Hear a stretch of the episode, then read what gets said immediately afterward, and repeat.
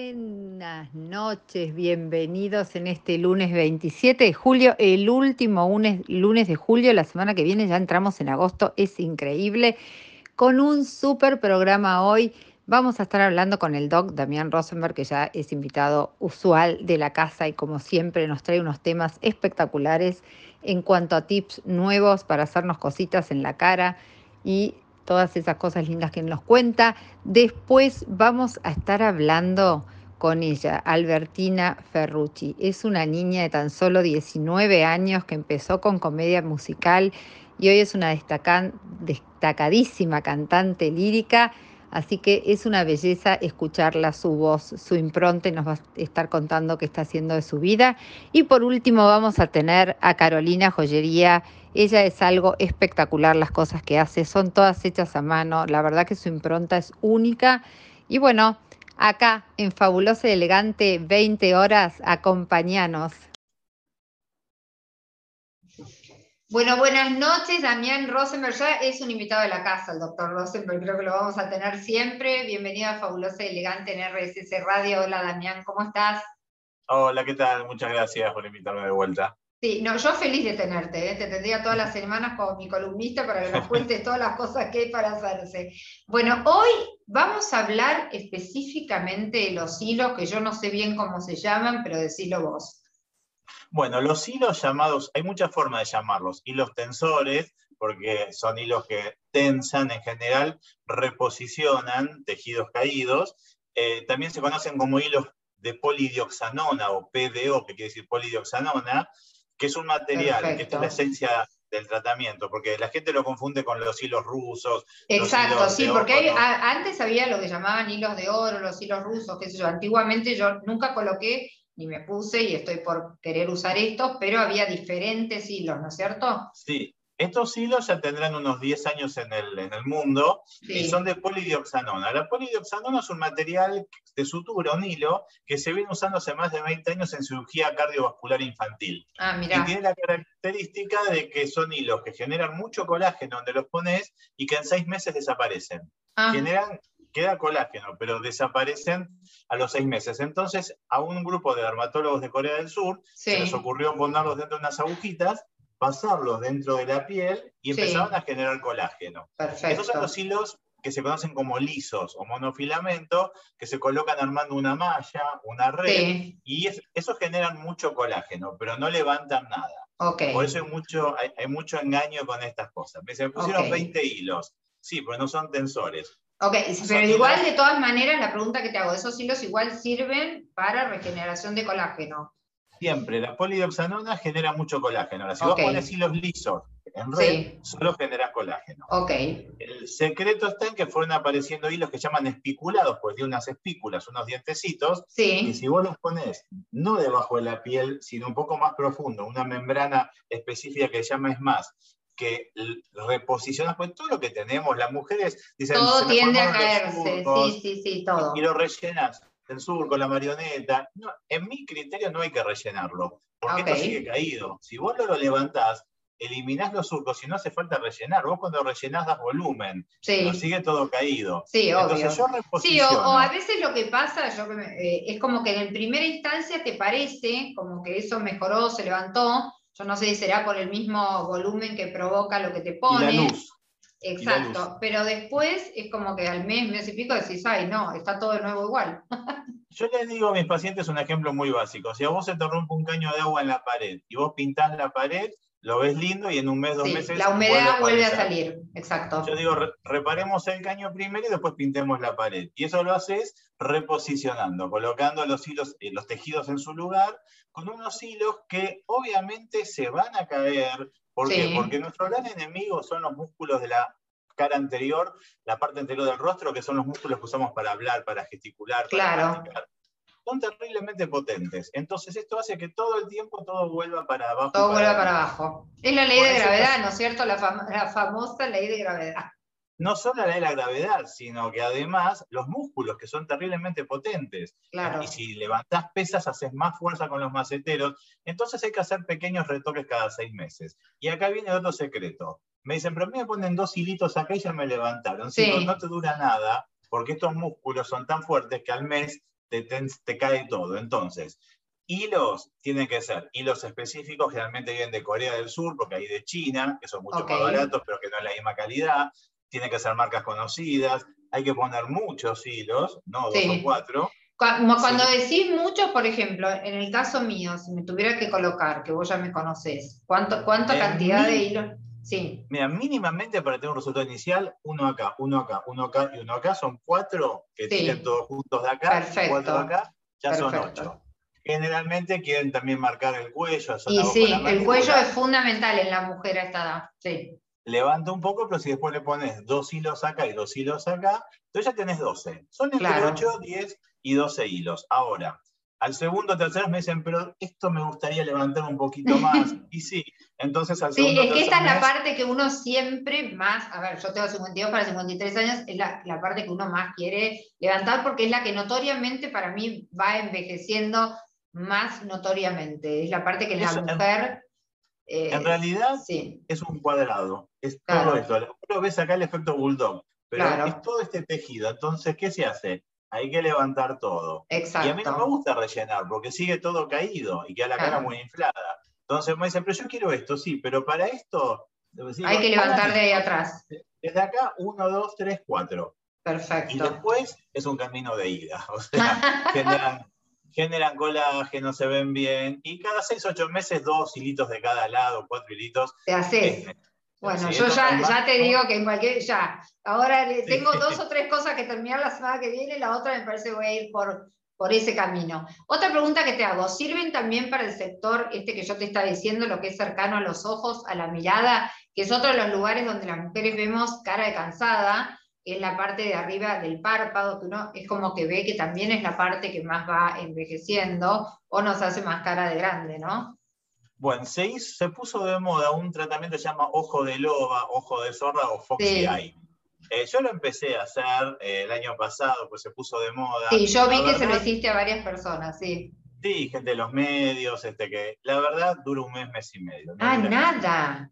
No dura nada. Entonces, eso es costoso, queda lindo, queda ese ojo de loba. Sí, sí, sí, sí, bien levantado que te saca la cara de cansada, como digo yo. Pero dura No es nada, ¿no? Un mes y medio es nada. No, no, no. Entonces tal vez allá, eh, yo creo que eso se puede combinar con toxina botulínica. Eh, yo no hago toxina botulínica puntualmente, pero lo recomiendo siempre a alguna médica amiga que lo hace bien. Pero entonces por ahí la combinación de toxina botulínica y algún hilo del Foxy Eye, las dos cosas juntas funcionan. Porque el problema son los músculos de la cara. Los músculos todo el tiempo tiran hacia abajo. Y sí. Entonces no alcanza solo con. Yo dejé de ofrecerlo el Foxy Eye porque la verdad no dura nada. No dura nada. Bueno, está, está buenísimo que, que, tengan la decencia, porque por ahí otro médico no lo diría. Recalco la decencia de avisarlo y de decirlo, porque por ahí alguien que está en el ámbito nada más que en la parte que le importa la parte comercial te dice hacételo y bueno, si después no duró, no duró, es un problema del otro.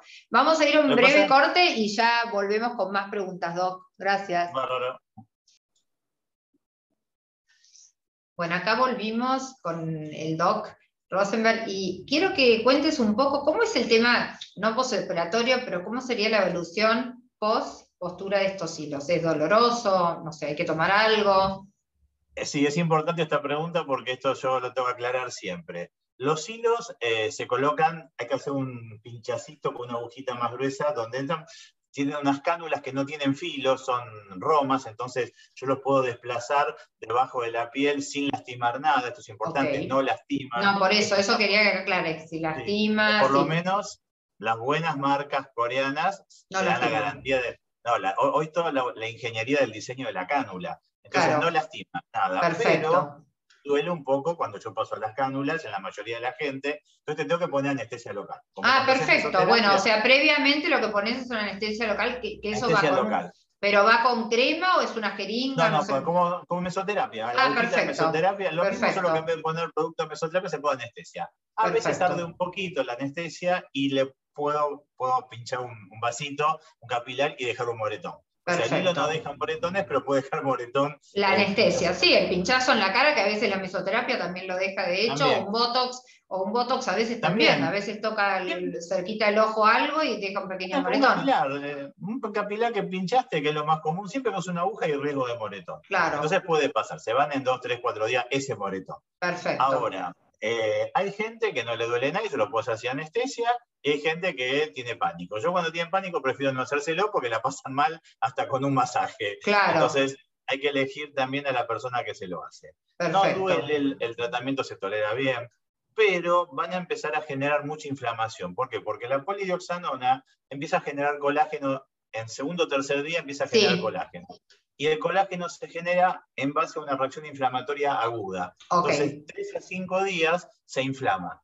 Se inflama la cara, hay que dar algún antiinflamatorio, a veces un corticoide chiquito por vía oral, hielo, pero de 3 a 7 días la cara puede quedar hinchada. Después hay otro, porque amoretones puede quedar inflamada. Esta zona de acá de los pómulos, de abajo del ógeno, es como una esponja que absorbe agua al edema, entonces se edematiza. Hay que programarse que tenés que estar una semanita sin cosas importantes porque por ahí no podés salir a la calle. Pero aclaro que igual podés hacer si tu vida normal, si quiero ir al gimnasio, por más que te la cara hinchada, yo puedo ir al gimnasio, digamos, no a saltar, pero a entrenar como entreno yo con aparato, eh, eso no hay problema. Bueno, durante una semana nada que ah. sea peso. Porque ah, cuando vos levantás cosas pesadas, haces, músculo, haces fuerza con los ah, faceteros. Perfecto. o sea que este durante una semana, relax de gimnasia, caminar o esas cosas que no sí, sea aeróbico, bicicleta, cinta, pero no levantar pesas porque la, contractura del macetero te puede Perfecto. un poquito Bárbaro.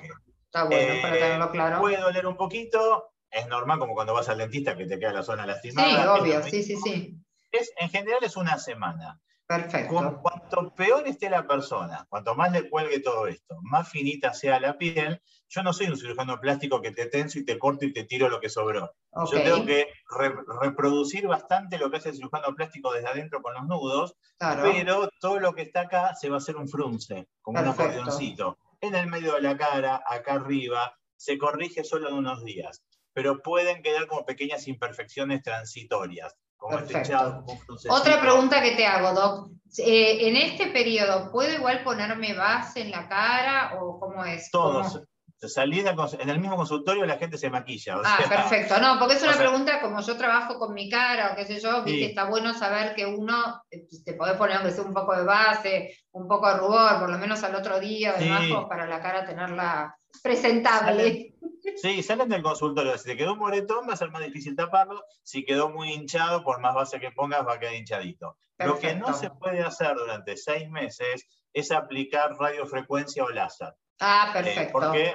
Porque genera mucho calor y estos hilos se disuelven con calor. Entonces, si ah. tenés pensado hacer un tratamiento de radiofrecuencia o láser, primero hacer el tratamiento, sobre todo láser primero hacer el tratamiento y después ponerte los hilos. Perfecto. Entonces hay que aclarar que esto contra el calor, o sea, no se puede usar calor porque disolvería lo que me acabo de hacer como procedimiento. Perfecto, no está bueno aclararlo para saber. Pero, pero bueno, buenísimo. Aclaramos entonces que no hay dolor, si hay un poco de inflamación durante una semana más o menos. Y bueno, la inflamación duele un poquito, ¿eh? Obvio, y, pero eso se puede tomar algún calmante. Sí, sí, sí, antiinflamatorios, ibuprofeno, corticoide pero queda dolorido como, como lentista. Sí, sí, como una, como una zona, bueno, obviamente si metí ahí algo, obviamente es un cuerpo extraño que hasta que el cuerpo lo absorbe y lo adapta, siempre es una molestia, como todo. Pero bueno, buenísimo las aclaraciones, me encantó porque me desasno a mí misma que tantas veces te pregunté, así que bueno, Mil gracias por haber estado de nuevo acá con nosotros, Damián, como siempre acá en Fabulosa y Elegante RSS Radio. Me encanta tenerte porque sabes explicar muy bien Así que seguramente vamos a volver a charlar con vos. Eh, así que bueno, muchísimas gracias por haber estado con nosotros. ¿eh? No, al contrario, me llamas y yo estoy. Un beso. Gracias, Damián. Muchísimas gracias, un placer. Un beso, muchísimas gracias. Bueno, bienvenida a Fabulosa Elegante en RSS Radio, Albertina Ferrucci, una, una niña, porque para mí sos una niña de 19 años, cantante lírica. ¿Cómo estás, Albertina? Hola Vicky, muy bien y muchas gracias por tenerme hoy acá. Eh, estoy súper contenta. Bueno, yo también, porque siempre es lindo tener, como yo digo, talento argentino, la verdad que es un placer. Así que quiero que le cuentes un poquito a todos nuestros oyentes a qué edad eh, se despertó esto en vos, que supongo que, bueno, tu mamá te a llevar o alguien vio en vos este talento y a vos te gustaba, así que contanos un poquito cómo fue. Y más o menos a los 12 años eh, empecé como a descubrir que, me encantaba cantar. Em, cuando uno es chico en la adolescencia pasa como por un montón de actividades, no sé, equitación, patín. Yo bueno, menos mal, agradecidos también a los padres que te llevan a todas esas cosas para que uno pruebe, porque si no... Sí, no, mis padres siempre me apoyaron en todo. No, y de hecho en el colegio no me sentía como identificada con alguna materia desde chica y en, no sé, de grande tampoco. Eh, bueno, excepto cuando probé coro. En coro ah, como que, nada, dije, quiero tomar clases de canto. Tomé mi primera clase de canto y en el Conservatorio de Ángel Mahler y Dolores Stabilini en Palmas de Pilar. Y mm, la maestra me recomendó empezar con teatro musical. Claro. Y estaban haciendo como, en realidad como comedia musical, ¿no? Que habitualmente las nenas más chicas antes era lo que, lo que empezaban a hacer. ¿No? Era lo que empezaban a hacer. Bueno, yo, yo empecé con canto y, de ahí, o sea, yo cantaba, no sé, Whitney Houston, Celine Dion, siempre todo ese estilo. ¿sí? Em, y bueno, en teatro musical probé lírico y ah, fue un camino de ida, o sea, empecé con lírico, eso te iba a preguntar, que antes me había dicho, ¿qué, ¿qué, diferencia siendo un cantante? Porque viste que hay toda, también tenemos esa creencia que un cantante es, ayer, es aquel que solamente canta lírico o canta ópera y que por ahí está en un nivel superior al cantante promedio. Hmm. ¿Hay alguna creencia dentro del mundo musical de eso? ¿O, o, qué es la diferencia ser un cantante lírico a un cantante, no sé, comercial, no? Mira, te explico.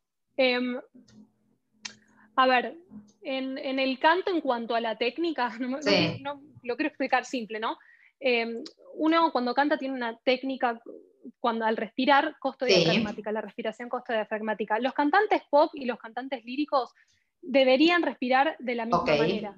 O sea, en cuanto a la técnica, la técnica que usa un cantante es la misma para uno o para otro. En cuanto, en cuanto a la respiración, porque es muy importante respirar bien para cantar por, por arriba del aire, sosteniendo eso. Ahora, cambia técnicamente la posición en donde uno coloca la voz, la colocación.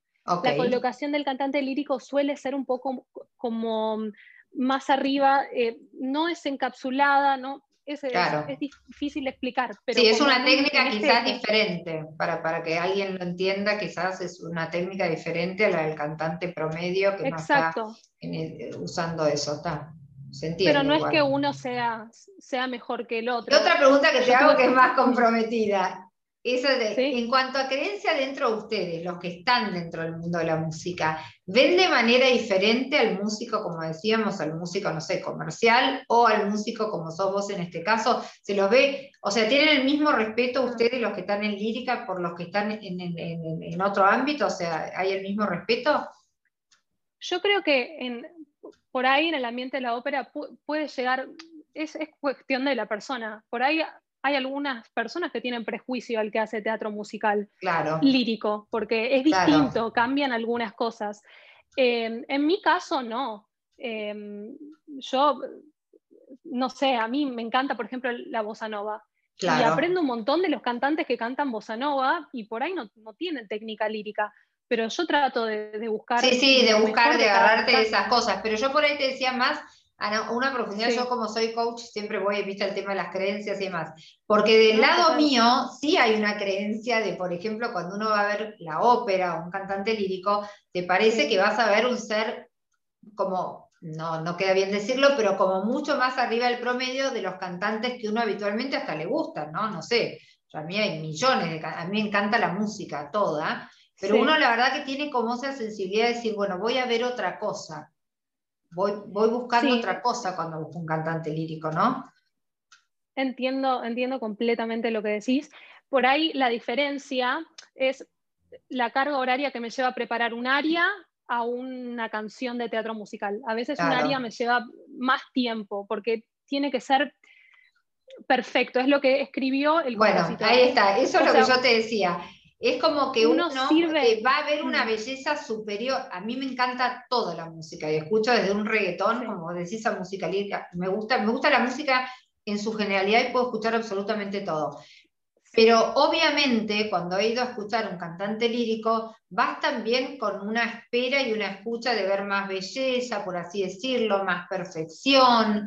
Es como distinto, ¿no? La, la impronta del cantante lírico. Yo también creo que es un mundo que al no ser a veces tan popular se desconoce. Entonces, nada, como que no, no se ve tanto el detrás por ahí de un cantante popular se ve un poco más el detrás. Sí, eso es verdad también. Es como el músico mm. lírico, en cierta forma, uno lo conoce menos, hay menos cantidad.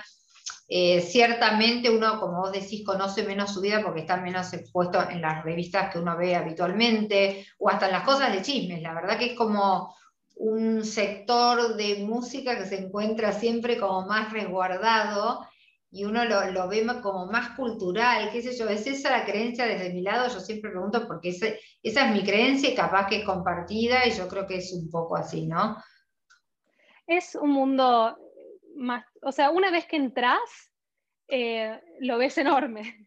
claro. ¿no? Ves cantantes de todos lados, o sea, yo escucho ópera y, escucho que la canta, que no sé, que esa, en esa ópera estaba María Calas y después veo que otro personaje lo hace, no sé, no son contemporáneos, ¿no? Pero por ejemplo, sí, Caballé.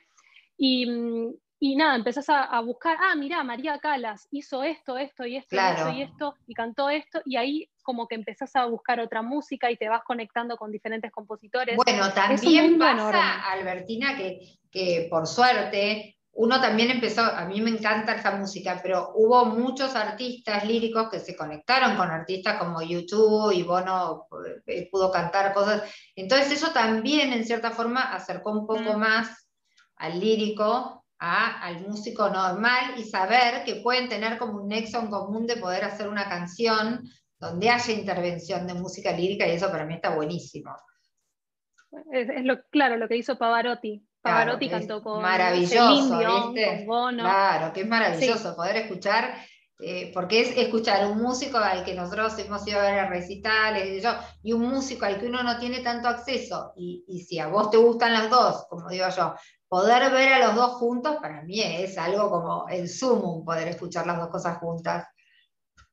Sí, yo, creo que, mm, por ejemplo, esa, esa fusión que, hizo, por ejemplo, bueno, en este caso Pavarotti, acerca el canto lírico, porque bueno, hay muchas canciones que no son, eh, no son de ópera, son canciones, acerca el canto lírico, la técnica a, a, o sea, al oyente. Al oyente, que para mí eso está buenísimo porque le da más conocimiento, o, bueno, la gente no lo, no lo, nota tan lejano, o tan aislado, o tan imposible de escuchar. Yo creo que esa mezcla, que también vos que sos joven, que es lo que le podés aportar a, a este tipo de música que ahora empezás, está buenísimo, porque vos que sos joven, de repente, bueno, hacer ahora cantante lírica, una cantante así, después poder en algún momento mezclarte con alguien que, haga otro tipo de música, está buenísimo también. Es muy rico y, aprendes. De, bueno, de hecho, en, el teatro musical hay un musical que se llama Jekyll and Hyde. Sí. Lo que me gusta del teatro musical, bueno, en ese mm, musical tenés dos eh, protagonistas. Sí. Por así decirlo. Una tiene una técnica lírica, el hay un personaje que tiene una técnica lírica y otro que tiene una técnica diferente, que es como más pop, belt. Claro. Y hay una canción en donde se juntan. Uy, qué lindo, re lindo, claro, y los dos. Bueno, y sos bárbaro. y como actriz y como intérprete, uno como crece a partir del trabajo que, que hace el compañero en la canción.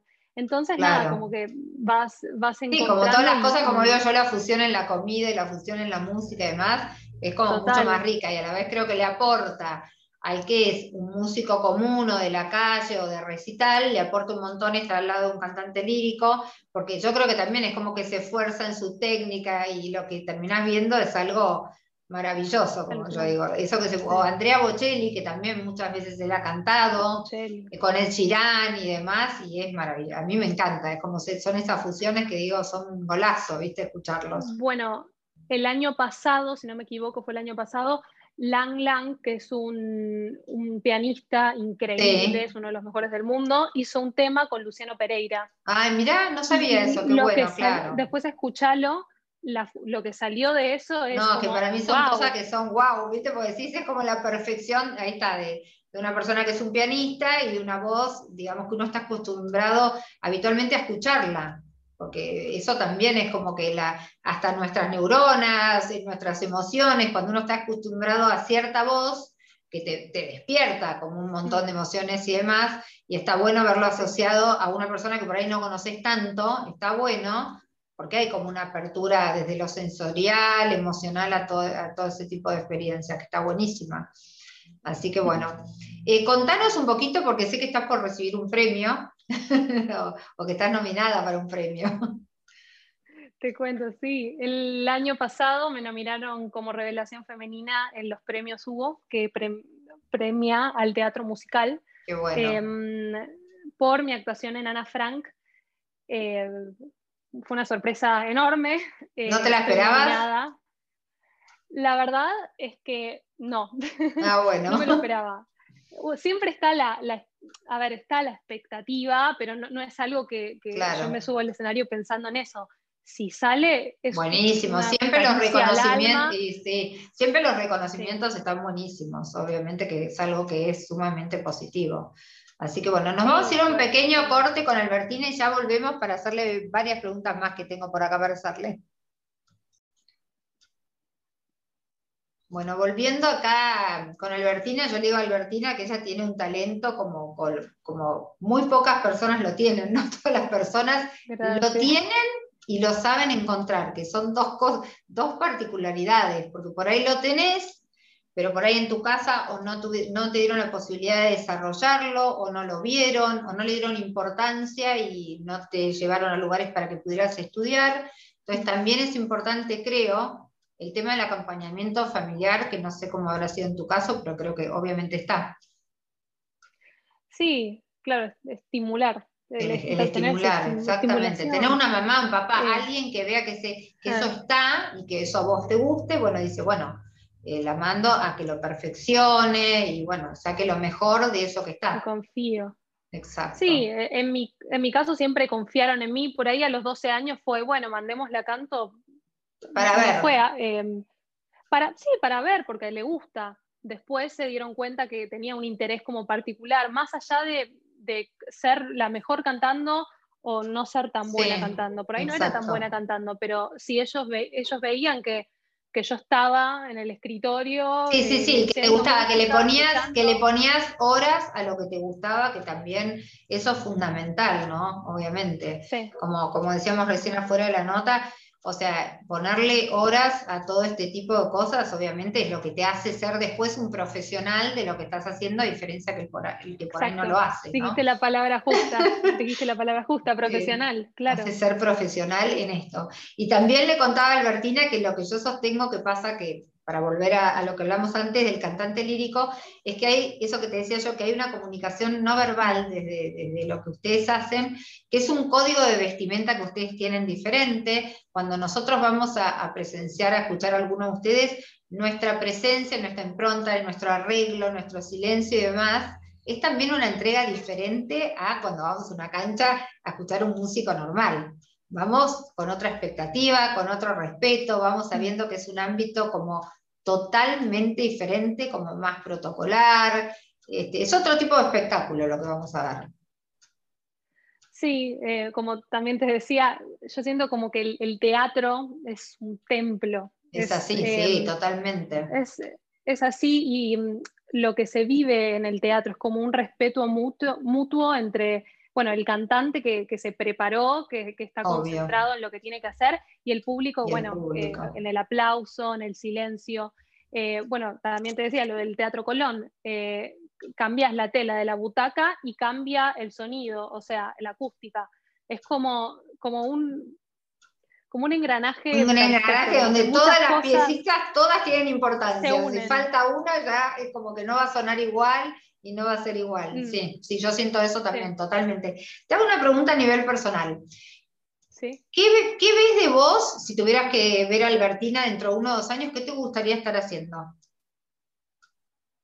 Bueno, em, la pandemia fue como... La pandemia nos sacó desde ese lugar, pero yo creo que también tenemos que empezar a ver, nos sacó de ese lugar, porque nos mostró que no, es, eso yo coincido, y de, hecho ahora estoy por participar en un seminario para hablar de los pros y los contras de la pandemia. Creo que un pro fue que nos sacó del lugar de comodidad, de confort y demás, nos movió todo y nos mostró que no podíamos planificar nada o tener las cosas tan estructuradas. Pero también hoy tengo la necesidad de decir y de comunicar que desde mi lugar, hoy también tenemos que empezar a ver la posibilidad de nuevo poder empezar a planificar nuestra vida, porque también si no es mm. como quedarnos ahora en no planifico nada, porque me tocó esto, y bueno, esto es algo que tocó, pero seguramente se vaya pasando, se vaya solucionando, y hay que volver a vivir también un poco planificando uno que quiere hacer. Yo, yo creo em, que lo que me enseñó es que en unos años yo quiero estar como conforme, yo, decidí el canto, decidí seguir este, este camino. Este camino, sí. Estar conforme con, mi arte, con lo que tengo para ofrecer eh, y, confiar en, lo que, en, sí, en, mi camino. Eh, no sé, también, también te estaba contando que estoy por lanzar un álbum. Eso está buenísimo. Eh, con canciones originales. Y ese es mi, como mi futuro inmediato. Eso es lo que tengo que hacer ahora, me voy a enfocar en eso. Perfecto, no, eso está buenísimo, enfocar, obvio, perfecto. Pero en tu cabeza. Y en unos años me veo cantando. Está bien, cantando, pero te ves acá, te ves como en el mundo, en otro país, tenés la idea de si te gustaría seguir viendo acá o esto hacerlo por el mundo, por distintos lugares, en alguna compañía, no sé, hay millones de opciones, ¿no? Y un sueño muy grande sería algún día cantar en el Teatro Colón o obviamente cantar en un teatro en Broadway, hacer un musical en Broadway. En el Teatro Colón me parece que tendrías que si ganaras el premio ni hablar y ya fueras reconocida, ahí tendría que haber como grandes personalidades más chicas que empezaron a surgir para poderlas mostrar también. ¿eh? Habría que hacer como una movida desde algún lugar donde no siempre estén los mismos, sino bueno, se vaya incorporando la gente que va surgiendo nueva.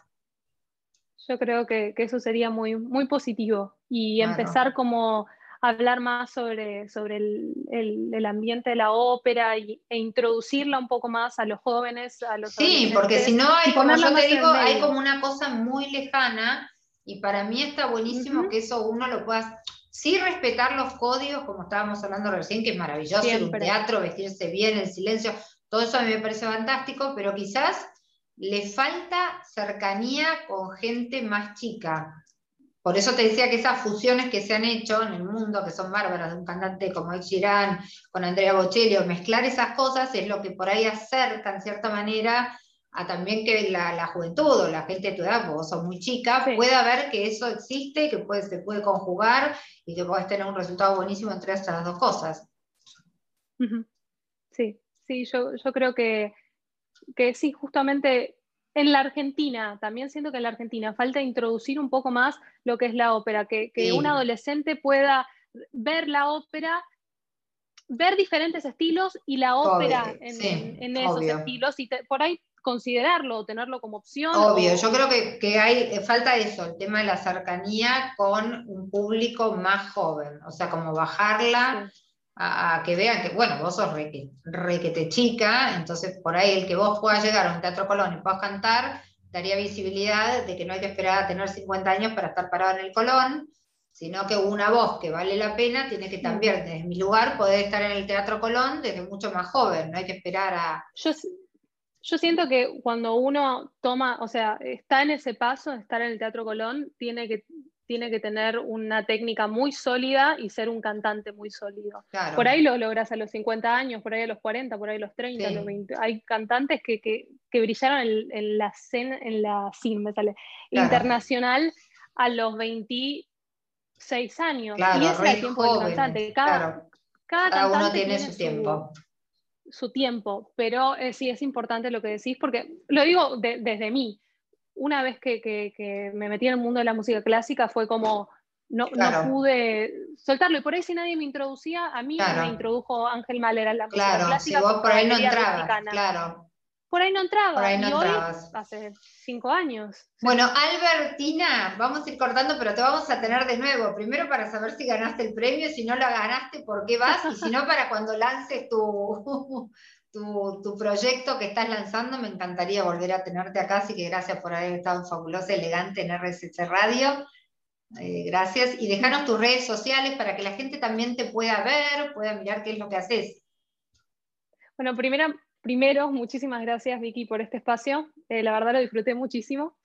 Eh, y sí, eh, mi Instagram es Albert Ferrucci, en Facebook me encuentran como Albertina Ferrucci. Perfecto. Y esas son mis redes sociales. Buenísimo, porque a ver si te pueden ver por YouTube también y demás, para que vean tu Ah. trabajo. Mira, mira cómo me olvido. Sí, YouTube, Albertina Ferrucci también. Buenísimo. Todos Albertina Ferrucci. Todos, Albertina, porque tenés un nombre aparte que es imposible de olvidarse y la verdad que está ligado. Ahí es muy italiano y demás, así que está como ligado a toda la parte de esa lírica. Tenés un nombre que va perfecto. Así que bueno, muchísimas gracias, Albert.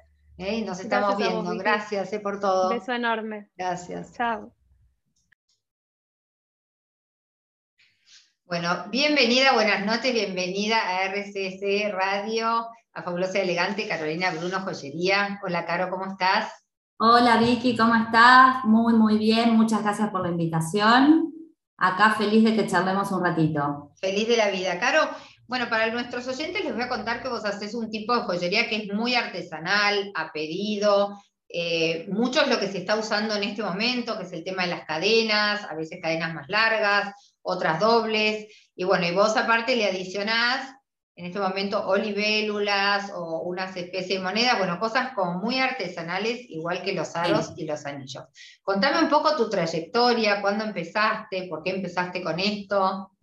Bueno, mira, en realidad yo empecé hace, estaba pensando el otro día, te iba a decir hace más de 10 años, pero te diría eh, como 15 años más o Ah, menos. un montón, claro. Sí, lo que pasa es que en realidad empecé primero como un hobby y porque en ese momento yo trabajaba en, en una empresa y había terminado la facultad hace un, hace un tiempo.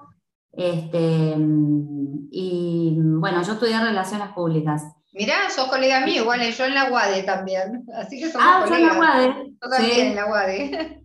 Y bueno, trabajé bastantes años en relación de dependencia y empecé un poco el tema primero con Bijou, pero como un, un tema de cortar un poco y hacer algo que me, que me divertía. Claro, Y me divertía todo lo vinculado a la moda. Yo era la que estaba en puro diseño, en todas las ferias que había. claro. eh, todo eso siempre me gustó mucho. Este, bueno, y arranqué.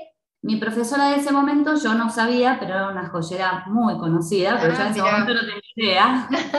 y mm, bueno, nada, y terminamos el curso y, y ella nos como que nos empezó a mostrar otras cosas con metal, como hicimos otras experiencias.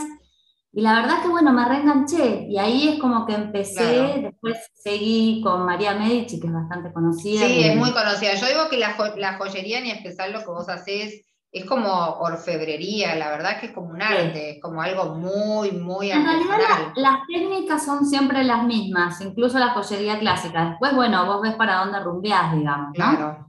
Pero las técnicas son siempre la- las mismas. Eh, y a mí lo que más me interesa es el tema de, de conservar lo artesanal, lo hecho a mano. Y no, lo tuyo claramente que es netamente artesanal. Les cuento a los oyentes que para cuando después busquen a ella o vayan a su Instagram, la verdad que es una joyería como primero muy diferenciada y en eso, como muy personalizada. Se nota la legua que es como muy artesanal. Sí, sí. Y también lo que me gusta mucho es el tema de la atención personalizada. Viste que yo todo el tiempo les digo que podemos modificar. eh, yo presento las piezas estándar y de ahí en más lo vamos viendo, ¿viste? Claro, sí, yo en lo personal, bueno, algo que tengo puesto ahora, que ya lo mostré en mi look de hoy, es una cadena muy larga, que se puede usar, o muy larga, que la he usado en muchas ocasiones así, sumamente larga, arriba de un vestido largo, o la doy vuelta y la voy enganchando como quiero, la corto, la largo, y la verdad que eso eh, te da la versatilidad esa de cambiarla acorde a los looks que uses, ¿viste? Sí, Yo en verano la he usado con, no sé, un vestido de lino largo y la he usado larga, y por ahí cuando tengo una camisa abierta o un suéter como tengo hoy, la corto. Depende también un poco, yo creo que la idea en este momento es tener una, una linda pieza que puedas lucir, que sea artesanal, pero que la puedas usar mucho. Ahora yo siempre soy de la idea de que las cosas son para usar, usar, usar, usar. Claro. Eh, no, no reservarla para algo especial y tenerla, no, usarlas.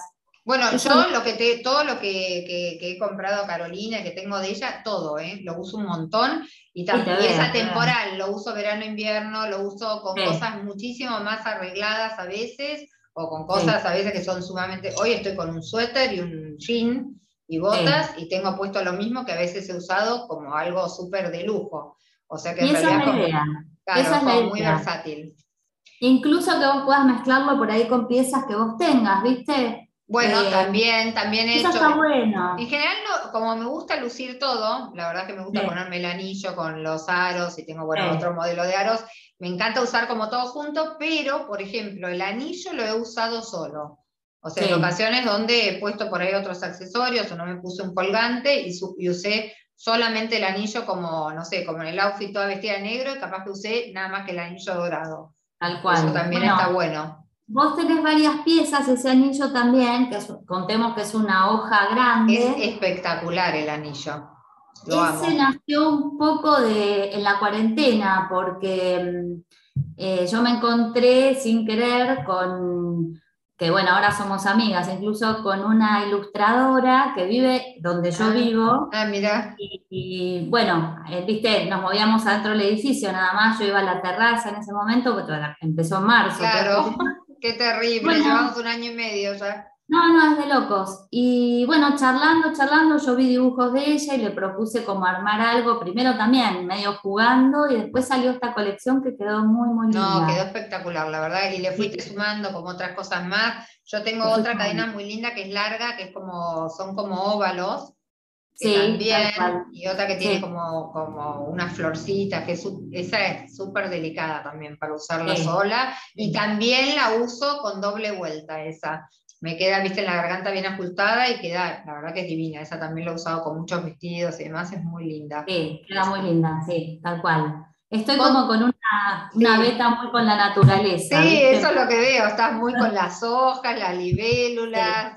Pero vos sabés que eso me pasó ahora porque yo siempre fui como muy geométrica y justo antes de la mm, cuarentena participé en una muestra que armé como un nido, qué sé yo, y me agarró como por ese lado, ¿viste? Sí. Y continúo, continúo. Igual creo que hay como una tendencia, ¿no? Eso generalizada Sí. que lo hablábamos hace un rato, hay como mucha, eh, mucha orfebrería, y muchas cosas hechas ahora con bichos, con abejas, con libélulas, que yo pareciera que hay una tendencia. No sé si en la, en la joyería, eso me dirás vos, eh, suele haber así como tendencias de moda o no. Y sí, sí, sí, sí, sí. Y a mí, a mí me gusta que, porque, a ver, por más que veas libélulas, mariposas, cada uno le pone su impronta, su onda. Ah, no, ¿viste? obvio, obvio, ¿viste? Ninguno, Este- ninguno es igual a otro.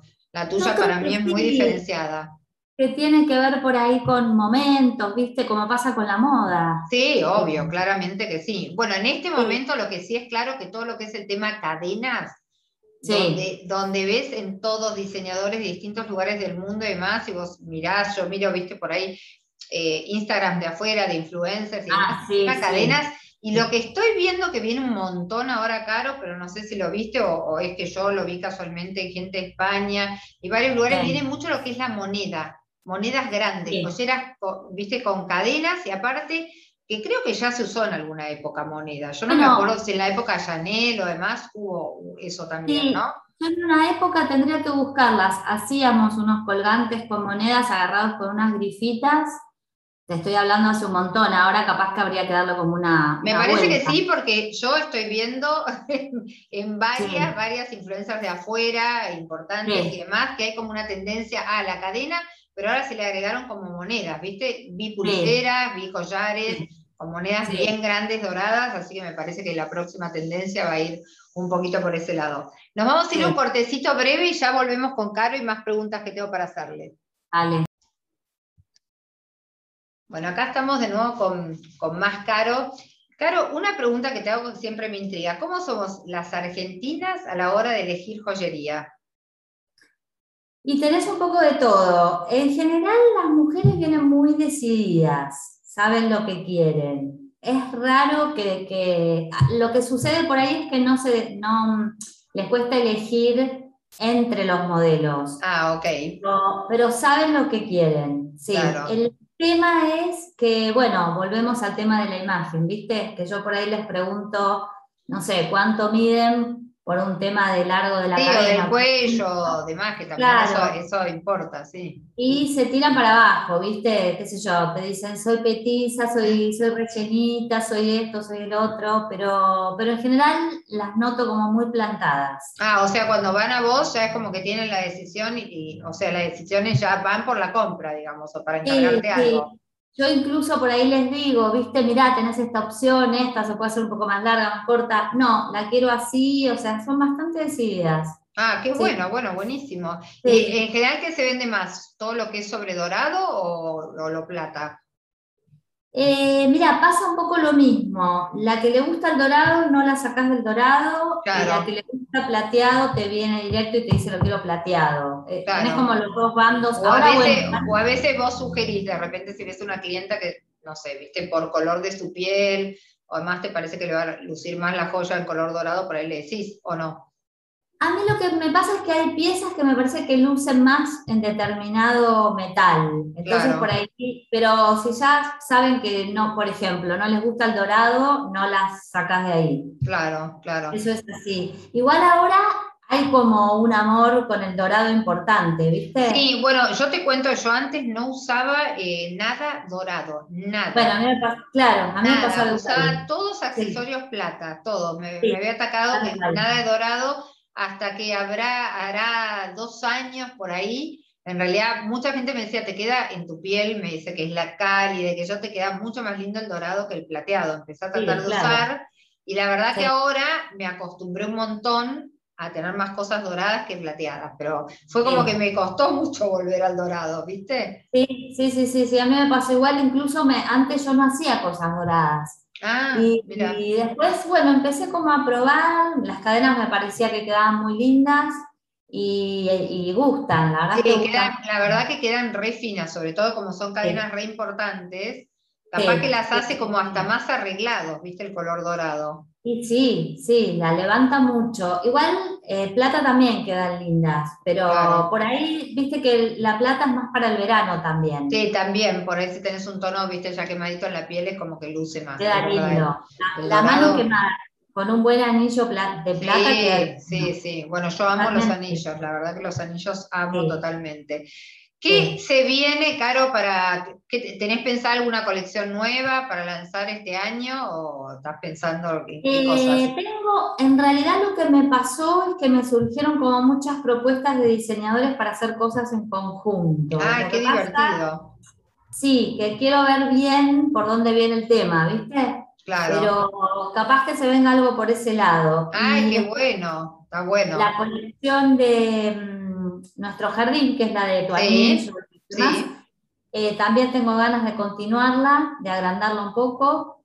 Eh, y bueno, obviamente las cadenas con, con bichos y con alguna historia atrás van a seguir. Me encanta. Yo todavía tengo que adquirir la de las libélulas chiquititas, que me encanta. Esa es muy linda. Esa, es la próxima que tengo que adquirir, que me encanta. Sí, esa queda bárbara. Así que bueno. Bueno, ¿querés dejarnos nuestras redes sociales o las tuyas para, para que la gente te eh, encuentre y te pueda contactar? Bueno, me pueden encontrar en Instagram, en Carolina Joyería. Quedó Carolina Joyería, mi apellido es Carolina Bruno, pero bueno, ahí quedó Carolina Joyería. Y ahí tienen también link a mi celular por lo que me quieran consultar. Perfecto. y yo contesto todo, todo, todo. Por ahí me puedo demorar un cachito porque a veces este, se me traspapelan, pero lo que me quieran preguntar, eh, con mucho gusto la... sí, doy fe, doy fe que contestas todo. Yo cuando te contacté por primera vez fue por, por el Instagram y enseguida me contactaste y demás. Así que bueno. Bueno, Caro, esperemos que estés pronto nuevamente con nosotros y que nos cuentes qué novedades hay. Sí, se vienen cosas lindas. Ay, bueno, yo ya quiero estar enterada antes de que salgan.